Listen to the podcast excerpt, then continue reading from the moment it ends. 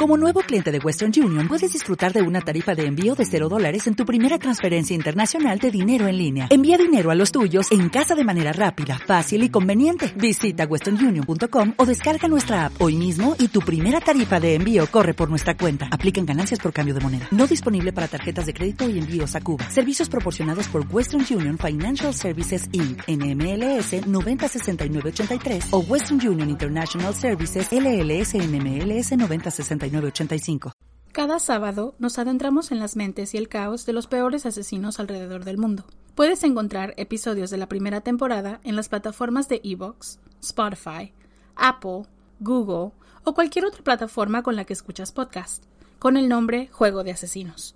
Juego de Asesinos Podcast está agradecido con ustedes, nuestros oyentes, por dejarnos hacer lo que más nos gusta. Déjanos saber si te gusta nuestro trabajo Búscanos en Facebook e Instagram como Juego de Asesinos-podcast. Si te gustó el episodio de hoy, la mejor manera de ayudarnos es dejar un comentario, tu like, compartir, dejarnos un review en Apple Podcast o presionando seguir en las plataformas. De verdad, son de muchísima ayuda. Advertencia. Este episodio contiene material que puede lastimar la sensibilidad de algunas personas, debido a la naturaleza gráfica y explícita de los crímenes de este asesino. Se recomienda discreción. La mentalidad de rebaño o manada se puede encontrar en toda la sociedad, así como entre los animales. Esta herramienta evolutiva ha ayudado a los mamíferos a sobrevivir situaciones peligrosas, al correr y esconderse de la misma amenaza y permanecer en grupos sociales. Pero no siempre es para bien y puede hacer mucho daño. Bienvenidos a Juego de Asesinos. Familia, ¿cómo están el día de hoy? Hola, ¿cómo están? ¿Bienvenidos? Sí, bienvenidos. Esperamos que estén súper bien. Súper, súper. Y vamos a hacer housekeeping, ya lo saben, siempre lo hacemos al comenzar, porque hay muchas personas nuevas llegando al podcast y no nos conocen y no saben lo que hacemos, entonces queremos dejarlo en claro. Muchas gracias por seguirnos. Sí, muchísimas gracias. Y primero que nada, un recordatorio, somos profesionales. Yes. Oh, no, no. No, no es cierto. No somos profesionales. Mentiras. Somos, no somos ni locutoras, ni narradoras, o investigadoras, ni abogados, ni policías, ni especialistas de ningún tipo. Solo somos dos simples mortales a las que les gusta mucho el true crime y hacemos muchísimo research para los casos que aquí se presentan. Este podcast es una combinación extraña entre true crime y risas. Y no, no nos reímos del crimen ni, de, las, víctimas. Nos reímos de nuestros malos ejemplos, tonterías, mala pronunciación, siempre yo, entre otras cosas. Y si en algún momento creen que el true crime y la risa no van de la mano, no somos el podcast para ti. Lo sentimos. De verdad no te vamos a gustar. No. Créenos, confía en nuestra palabra. Lo sentimos. Pero te agradecemos que hayas intentado y esperamos encuentres el podcast de tu agrado dentro de la plataforma en la que nos escuchas. Ok, ya. Bla, bla, bla, bla, bla. Demasiado. Ahora vamos a dar los saluditos de esta semana. Primero, Jessie Mand. Disculpen si... Sí, si no decimos correctamente sus nombres. Jacqueline Nacimiento, Carmina Tapia, Naiver Escalante, Eder Huerta, Rocío Beretti, Andrés Retamar, Brendivel Álvarez Cho, Nayeli Hernández Olivares, Rafael Flores, Diane Pereira, y sí, Dulce Vázquez, feliz, feliz cumpleaños. Dulce. Ojalá que tengas buen lindo día y te deseamos todo lo que esperes y lo, lo que decías y happy que todo se te cumpla, sí, que pases un día súper bonito con toda tu familia, con tus amigos, que te den mucho pastel, mucho café. Y cómete un pedazo de pastel por nosotras. Sí, por favor. y mándanos una foto. Sí, por favor, ponnos una foto y ahí nos pones el tag Juego de Asesinos y nosotros compartimos el pastel porque yo tengo ganas de pastel. Ay, tengo mucho sin comer pastel, Sí, yo también. Feliz cumpleaños, Dulce. Happy birthday, Dulce. Y bueno, ahora sí, yo soy Kiki. Y yo soy Marta. ¿Están listos? Let's go. Esta es la historia de Gertrude Banesuski.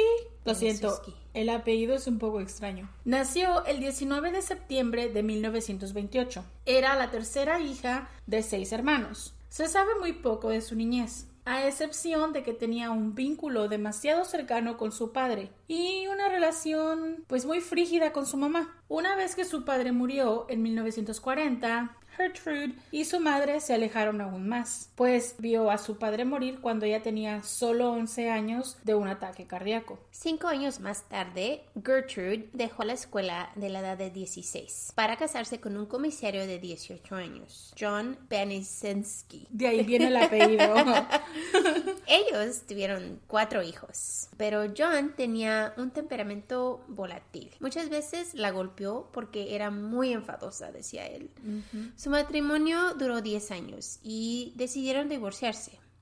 Gertrude se quedó con la tutela de sus hijos. que eso de que es muy enfadosa pues está a cuestionamiento de la persona que pregunte. Porque Claro, en realidad claro. Ajá, no daban así como mucha información clara sobre cómo era enfadosa, solamente que él se quejaba mucho de ella. A menos de un año del divorcio, ella conoció a Edward Guthrie. Les digo los apellidos, los estoy matando por hoy. Sorry. Lo siento. se casaron y se divorciaron a los tres meses, pues él se enfadó de los hijos de Gertrude. Al poco tiempo se volvió a reconciliar con John, el padre de sus hijos, se volvieron a casar y tuvieron dos hijos más. Y esta vez duraron casados siete años y se divorciaron permanentemente en 1963. Que no, es que no. O sea, no forcen si lo que no no fu- debe de ser. Es que iba a decir yo, si no te funcionó la primera vez, ¿qué te hace pensar que te va a volver a funcionar una segunda vez? Y tener más niños. Ajá. on. So, ya ahorita a la lista ya tiene la señora seis hijos, ¿ok? Alrededor de este tiempo, Gertrude tenía 37 años. Wow. Es Tantos muy- hijos y bien joven. Es muy joven. Pues empezó a los 16. Y ni tarde ni perezosa se buscó a un jovencito de 23 años. Uh, Uh, cougar. de nombre Dennis Lee Wright, quien abusó de ella. La golpeaba muy violentamente y todo el tiempo. Se dice que tuvo dos abortos debido a los golpes que él le daba. Ya. Imagínate qué fuerte les ha, le ha de haber pegado. Sí. Y al final logró tener un hijo de él, siendo este el último de sus hijos. Son siete. Wow. ¿Van, van contando? en total tuvo siete hijos y seis abortos espontáneos. Ay, pobrecita. El resto de los abortos no se sabe cómo pasaron, pero dos de ellos sí se los adjudican al, a la Al pareja. Al poco tiempo del nacimiento de Dennis Jr., Dennis Wright le dijo, voy por cigarros, ahorita vengo. Ok, que te vaya bien. Y desapareció, literal. sí fue la, yo- la broma de los cigarros, le dijo, ahorita vengo y ahí nos vemos y la dejó prácticamente en la calle. Muchachas, mucho ojo. Ya. Si el esposo les dice que va por cigarrillos, No va por cigarrillos. no sé si la broma de los cigarrillos llegó de este hombre, pero pues la dejó prácticamente en la calle sin un centavo y ahora se veía forzada a sustentar a siete hijos. Ocasionalmente John le daba dinero para los seis que tenían, pero pues no era la gran cosa y no era como que le daba todo el tiempo. Gertrude tuvo que hacer trabajos raros e incluso llegó a, lavar ropa ajena pues para poder sacar dinero. O sea, te toca hacer lo que sea, ¿no? En Claro. caso para poder mantener a tus hijos. mi madre es muy luchona y esa, ella hizo cosas que No, que es increíble que te pones a pensar y dices, ¿a poco hiciste eso? Pero Pero pues para alimentar a tus niños, ya. sí. La salud de Gertrude se deterioró considerablemente. Estaba enferma de muchas cosas. No comía muy bien, no tenía higiene personal y con el tiempo esto le afectó a a dejarla en los huesos. Se llamaba a sí misma Miss Wright, diciendo que era la legítima esposa de Dennis Wright antes de que él pues la abandonara, ¿no? Esto solo lo decía para mantener algo de respeto entre la comunidad donde vivía. Sí, porque en esos tiempos era muy importante el que vieran. Sí. Lo que pues, decía, imagínense, esta mujer tiene dos matrimonios fallidos, ¿sí me entiendes? Sí. Porque ya se casó una vez y divorció, se volvió a juntar, le falló. Le falló. Se volvió a juntar con el primero, le falló y luego se junta con este muchacho. Pues ya van cuatro, aunque Ya. una vez, aunque uno fue dos veces. Sí, ya van cuatro y entonces ya como que no tener la cabeza sentada pues era como que, you know, la, la gente comenzaba a hablar y a decir cosas de ellos y pues ella dijo, ¿saben qué? Con este hombre sí me casé, el que fue por cigarros, sí, sí me casé con él y ya, Pues para que dejaran de hablar como de que no está para que digan que no, ¿eh? ok familia, de aquí en adelante La información es muy dura. Se les recomienda mucha discreción. En julio de 1965, en Indianapolis, Indiana, Paula, la hija de Gertrude, conoce a una amiga, Darlene McGuire, quien le presenta a sus vecinas, Sylvia Marie Lincolns, de 16 años, y su hermana menor, Jenny, de 15, quien utilizaba muletillas de metal en sus piernas pues había padecido de polio. A Silvia le encantaba ir a patinar, le gustaba la música de los Beatles, era como cualquier chica americana. Tenía el pelo castaño, largo, ondulado, tenía una sonrisa que contagiaba, a pesar de no tener un diente, ya que lo había perdido en un accidente con uno de sus hermanos. Su familia la llamaba Cookie o galleta. Galleta.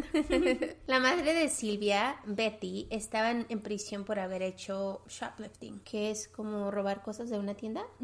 Pero es like, no te robas como cosas grandes, solo Son como cosas ropa pequeñas. o- Y por eso la metieron en la prisión. Lo cual obli- obligó a Silvia a cuidar de su hermana, ya que su mamá había abandonado a Lester, el padre de las chicas, y pues las secuestró a sus hijas, se las llevó sin, su, sin que él se diera cuenta. Cuando Paula conoció su historia y las circunstancias, invitó a las niñas a pasar la noche en su casa. Ya, como que se sintió mal, you know, like, estas niñas están pasando por muchos problemas, la mamá está en prisión, vienen huyendo del papá, o sea, Están solas, pobrecitas, hay que ayudarlas. y una está enferma porque tiene el brace de, de sus piernas y todo esto. Bueno, a la mañana siguiente, Lester, el padre de las chicas, logró dar con el paradero de las niñas. Y Gertrude le dijo, yo soy Mrs. Wright, están en mi casa. Ambos hicieron conversación y no se sabe a quién le llegó la idea, pero se sabía que Lester y su esposa Betty se habían reconciliado una vez que él fue a visitarla en la prisión. Entonces acordaron de que las niñas se iban a quedar en casa de Gertrude, que, mind you not, la acaban de conocer. Estas niñas se quedaron a dormir a la casa de esta mujer una noche y el señor viene y dice, ¿sabes qué? Pues yo creo que mis niñas se pueden quedar en tu casa mientras nosotros nos vamos a trabajar a un carnaval. Imagínate dejar a tus niñas en Con una una, casa con persona que acabas de conocer. extraña. Uy. No, no, no, es súper raro. Ok, so, él, él dijo, ¿sabes qué? Es que si las dejamos aquí, pues las niñas van a estar en un lugar fijo, van a la escuela y nosotros tenemos chance de viajar en el carnaval para trabajar y mandar dinero. Nadie sabe bien, como les digo, de quién fue la idea, pero al final las niñas se quedaron en casa de Gertrude y le pagaban 20 dólares a la semana por cuidarlas. Nadie verificó que la casa estuviera en buenas condiciones. Si lo hubiesen hecho, pues se darían cuenta que Gertrude no tenía estufa y solo había una cama para la mitad de las personas que vivían ahí. Tiene siete hijos. Siete hijos Más y dos más dos niñas. niñas. Lo único que tenían en la alacena era pan y galletas saladas. La casa estaba vieja, casi viniéndose abajo y solo había utensilios y platos para tres personas. Otra vez, Son siete, Siete niños y y dos dos niñas, niñas nuevas y, y la ella. señora. La primera semana que estuvieron las niñas ahí fueron relativamente bien. Iban a la escuela, a la iglesia el domingo, igual que los hijos de Gertrude. Pero el pago de los padres no llegó a tiempo. Entonces Gertrude comenzó a hacer su berrinche. Gritándole a las niñas, I took care of you two bitches for nothing. Cuidé de ustedes dos por nada. Mientras les bajaba las faldas y los calzoncillos a los talones para darles de nalgadas. Es una chamaquita de 16 años. ¿Cómo se te ocurre? Eh, y más si están la ni siquiera de personas. ni siquiera es su culpa de ellas que los papás no te estén mandando dinero, qué putas. Bueno, perdón, pero es que estas cosas a mí me dan coraje. Después, cuando los padres de las niñas vinieron a verlas, ninguna de las dos le dijo a sus padres lo que esta mujer les estaba haciendo. La siguiente semana las chicas fueron a recoger latas para venderlas y obtener dinero para comprar dulces. Cuando llegaron, Gertrude las vio y las acusó de robar. Cuando explicaron cómo obtenieron los dulces, ella las acostó con la falda y los calzoncillos en los tobillos y otra vez les dio man- nalgadas, pero esta vez con un paddle, que es como una tablita, pues. Pero no es una tablita delgada, son tablas como Como, como cuadradas con una con una agarradera. Al poco tiempo, los hijos de Gertrude le decían que Silvia se había puesto a comer enormes cantidades de comida cuando iban al grupo de jóvenes de la iglesia. Y que les daba asco verla comer así. Si vives en una casa donde no hay comida y te donde dan de comer en algún lugar, claro que vas a comer así. Sí, vas a comer como que nunca has comido porque solamente hay galletas y gall- galletas y pan en tu casa, qué diablos. Pues entonces Gertrude se enojó muchísimo y le dijo que por qué hacía eso, que perdería su figura y arruinaría su apariencia física. Entonces, como ya les dije, se pone gráfico, ella la obligó a comerse un hot dog lleno de condimentos. Silvia, como estaba llena, lo vomitó todo. Entonces Gertrude la obliga a juntar el vómito y la obliga a comerlo. Ugh. Yo de verdad lo, lo estaba escribiendo, lo estaba leyendo y mi corazón se apretó porque yo no me puedo imaginar una niña de 16 años en este problema. O sea, me parte en dos, me parte en dos. Ninguna de las chicas les dijo a sus padres del abuso porque Gertrudis, vieja horrible, las tenía amenazadas. Ay, pero se dice que el incidente que desató la estabilidad mental de Gertrude fue en agosto de 1965, cuando escuchó a Silvia contarle a su hermana que tenía un noviecito por ahí. Gertrude entró gritando obscenidades y acusó a Silvia de ser una prostituta. Le dijo al resto que los de los que vivían en la casa, a los siete hijos y, y- Y a la hermana de hermana de Silvia. Silvia, que Silvia estaba embarazada porque había permitido que un chico le tocara la vagina. Entonces comenzó a atacarla, golpeándola durísimo en su entrepierna hasta hacerla desvanecer. Cuando intentó levantarse para sentarse en la silla, Paula la aventó de la silla y le informó que ella no era apta para sentarse en la silla. O sea que ni siquiera la dejó sentarse cuando le dijo, no porque tú eres prostituta no te puedes sentar en la silla. Y esta Paula es la misma niña que las invitó a quedarse a dormir. Se supone que es su, es su amiga, son de la edad. Sí, la única que según ella pues tienen con qué contar. Exacto. A Silvia no se le permitía sentarse en las sillas sin pedir permiso. Y sus siete hijos comenzaron a utilizar a Silvia para jugar, entre comillas, juegos que parecían salidos de una historia de terror. La golpeaban, la tiraban de las escaleras con frecuencia. Gertrude le decía a sus hijos sermones de que Silvia era la más cochina de todas las prostitutas y de las mujeres en general, para justificar los actos violentos en su contra. Silvia y su hermana, en acto de venganza, fueron a la escuela y dijeron a sus compañeritos que Paula y su hermana Stephanie tenían sexo con los chicos de la escuela a cambio de dinero. Es venganza, o sea, están tratando, como a ellas las están tratando tan mal, en específico a Silvia, la están tratando tan mal, ella está tratando como de, de sacar eso y la única forma que creyó prudente en ese momento fue ir y armar un rumor En la escuela. en la escuela de Paula y Stephanie, sin pensar lo que iba, las consecuencias que esto iba a tener. Cuando el novio de Stephanie, Coy Hubbard, de 15 años, se enteró de que Silvia y Jenny habían regado el chisme, vino a visitar a Silvia y con permiso de Gertrude la golpeó. Después, Gertrude le pidió que viniera de visita cuando quisiera y pues practicara sus movimientos de judo con ella. Pues claro, oh, ¿verdad? mira, como es tan lógico. Ah, sí, claro. Después, Gertrude convenció a Ana Disco, una de las mejores amigas de Silvia, de tan solo 13 años, que Silvia estaba diciendo que su mamá era una puta. Entonces la convenció de venir a, go- a golpear a Silvia también. Y las amigas de Paula venían a golpear a Silvia también. Después, Gertrude obligó a Jenny a golpear a su hermana. Si no, ella sería la que recibía los golpes. Silvia vivía con los ojos morados, labios hinchados, golpeada y siempre adolorida. Pobre chica. Es que te imaginas, no nada más es la vieja esta asquerosa,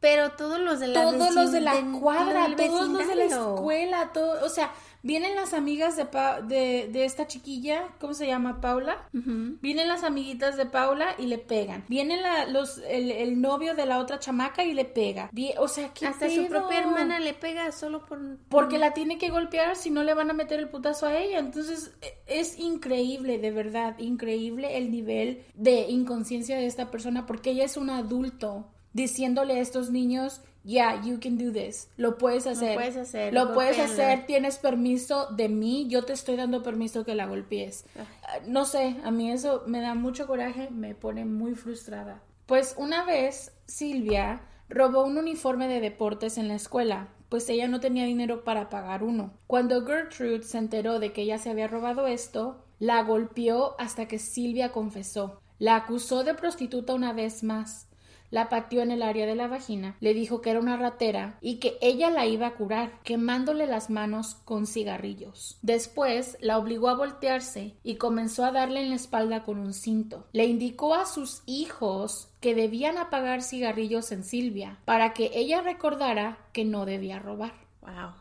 Un tiempo después, Silvia volvió a recolectar latas y las vendió. Al regresar, Gertrude la acusó de prostitución y la obligó a desnudarse en frente de sus hijos y de varios vecinos alrededor. Le dio un pedazo de vidrio de una botella de soda y la obligó a masturbarse usando el vidrio para que los chicos la miraran. Yo no puedo creer que haya un acto que te humille más como persona. O sea, el simple hecho de que obligarla a quitarse su ropa en frente de, estos niños, Porque todos sus hijos también son niños, no es como que son personas adultas, todos estos son niños también. Y no sé, Pobrecita. Después de esto, Silvia padecía de incontinencia. Como resultado, Gertrude dijo que ya no servía y no podía vivir más con los humanos. Entonces la encerró en el sótano. No había baño, así que Silvia tenía que orinar y defecar en el piso. Al ver esto, Gertrude comenzó un régimen para bañarla ya que era una puerca. Es horrible. Esta señora es, una, es un monstruo de veras. El régimen de baño consistía en llenar la tina con agua helada, la amarraba de pies y manos y la sumergían en ella. Lo hacían todos los días, a veces más de una sola vez al día, a veces no lo hacían y a veces Paula traía sal y la frotaban en el cuerpo desnudo de Silvia. Pobre muchacha, de verdad pobrecita. Gertrude reclutó a un chico que no tenía récord criminal, que era estudiante de honor. La gente lo conocía por ser un buen chavo, o sea, un, niño normal, común, pero que después de hacerse achichincle de esta mujer, se convirtió en un animal y seguía las órdenes que ella le daba sin cuestionarlo. Se especula que eran amantes, pero ninguna fuente lo confirma. Comenzaron un negocio cobrando cinco centavos a los chiquillos de la cuadra que querían ver el cuerpo desnudo de, Silvia o empujarla por las escaleras. Casi nunca la alimentaban y si lo hacían era cualquier cosa. Lo peor de los momentos fue cuando la obligó a comer sus propias heces para que así limpiara su cuarto. Jenny intentó contactar a su hermana mayor para que la ayudara, pero ella le ignoró la carta. Y así todos los niños del vecindario entre 12 y 17, 17 años venían a golpear a Silvia y la abusaban. Es lo más horrible. Ay, qué feo. Pobre niña. Pobre niña. De verdad, son 16 años. Ese sufrimiento es horrible. Tanto. Es. es tanto. Ay, pobrecita. ¿Te imaginas? ¿Te imaginas el, el. Yo pienso que pierdes toda tu esperanza, todas tus ganas de vivir. Claro, absolutamente pues de tanto abuso. todo de tanto abuso. Es increíble, increíble el, el, el, las cantidades de abuso que sufrió esta niña en un periodo de tiempo tan corto. Ay, pobrecita. Sí. En octubre 21, Gertrude le dijo a John Jr., Coy y Stephanie que trajeran a Silvia y la amarraran a la cama, diciéndole que si podía detener su vejiga por una noche, le permitirían dormir arriba una vez más. Que es completamente ilógico porque esta niña tiene la vejiga destrozada, tiene incontinencia, obviamente no va a aguantar la noche. ¿Sí me entienden? Fue, fue, fue dañada cuando la hizo que Exacto. se y metiera el pedazo de vidrio. Y esta mujer horrible, asquerosa, sabe que esa niña no va a poder contenerse por la noche. Lo está haciendo como una forma de darse a ella misma una razón para poder seguirla torturando. torturando sí. O sea, ella está tratando de justificar sus acciones diciendo, es que ella es una cochina. No, no señora, la niña no es una cochina. La niña tiene un problema que usted le causó. es increíble el nivel de maldad de esta mujer. Sí, y a pesar de que, pues, según no es su niña, no es... No, ni siquiera es su hija. Y les voy a decir... No, que no, que no es bueno, que si fuera su hija o no, eso no es bueno de todas maneras, pero a una muchacha que viene de otras personas según ellos, sus padres la dejan para que esté Cuidada. cuidada, entre comillas, y esto le pasa a la pobre niña, qué feo. Y ella está, y y como les digo, ella está planeando, porque esto no es que se le ocurrió ahorita, esto es una planeación. La voy a subir porque sé que se va a orinar, entonces la puedo golpear. Esta es la, la, conexión, sí, sí, sí, es la conexión de una cosa a la otra para poder justificar el evento y es lo que más rabia me da. Cuando la checaron a la semana siguiente, al día siguiente, pues obviamente Silvia se orinó en la cama. Gertrude la obligó a vestirse, la llevó a la sala y la obliga a desvestirse una vez más en frente de los hijos, al igual que antes, por haberse orinado en la cama. Le da una botella de soda, de vidrio, y la obliga a masturbarse una vez más en frente de ellos. Ay, qué asco. Te lo juro, esta mujer, increíble el nivel de maldad de esta mujer. Ya que se enfadaron, la dejaron ponerse la ropa de nuevo. Y entonces Gertrude le dice, ¿te acuerdas del chisme que inventaste de mis hijas? Pues ahora ya te inventaré uno. La desnudó una vez más, la amarró y amordazó. Uno de los hijos calentó una hoja con cerillos y una vez que estaba anaranjada de caliente, tallaron y quemaron en su estómago la letra I y parte de la letra M y continuaron hasta escribir soy prostituta y orgullosa de ello. En inglés, obvio. Yeah, it was like, I'm a prostitute and I'm proud of it. Satisfechos, la dejaron ahí, tirada y amordazada. Le siguieron poniendo la letra S y después les dijo Gertrude, ya no podrás casarte ni desnudarte enfrente de nadie. ¿Qué harás ahora?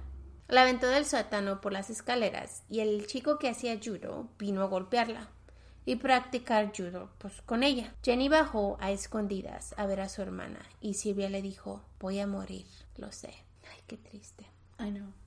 Es lo más, más triste que... Y yo pienso que en esos momentos pues es la única salida que ella ve, Yeah. morir. Es que, ¿qué otra cosa te queda? No te puedes ir.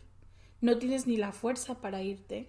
Ni la Sí. fuerza, ni el dinero, ni ayuda, ni nada, estás no. sola. Y si te vas, si te vas tú sola, por así decirlo, ¿qué va a pasar con tu hermana? Porque su hermana tenía polio, su hermana ni siquiera se podía mover. ¿Qué haces? ¿Qué haces en este en esa situación? Ya estás demasiado torturada, demasiado molida como para poder decir que tienes fuerza de moverte a algún lado.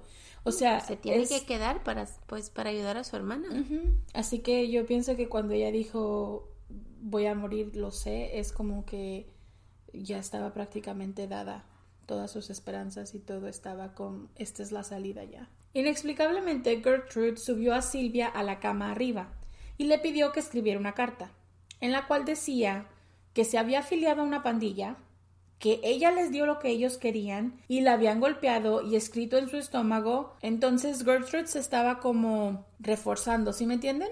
O sea, era como, la voy a obligar a que escriba esta carta donde nos quita responsabilidad a nosotros de lo que le está pasando. Cuando si llega a pasar algo, pues decimos, you know, estaba ella en una pandilla y la pandilla le hizo esto. La, la- la idea que tengo es de que la hermana Jenny, cuando fue a visitarla y, y Silvia le dijo que iba a morir, creo que Gertrude estaba por ahí escuchando. Y por eso a la mañana siguiente le dijo que subiera a la cama y le hizo hacer esta carta. Ay, Ujú. Después siguieron golpeándola y forzaron comida en su garganta. En octubre 24, Gertrude vino al sótano e intentó golpearle la cabeza con una silla, pero no pudo.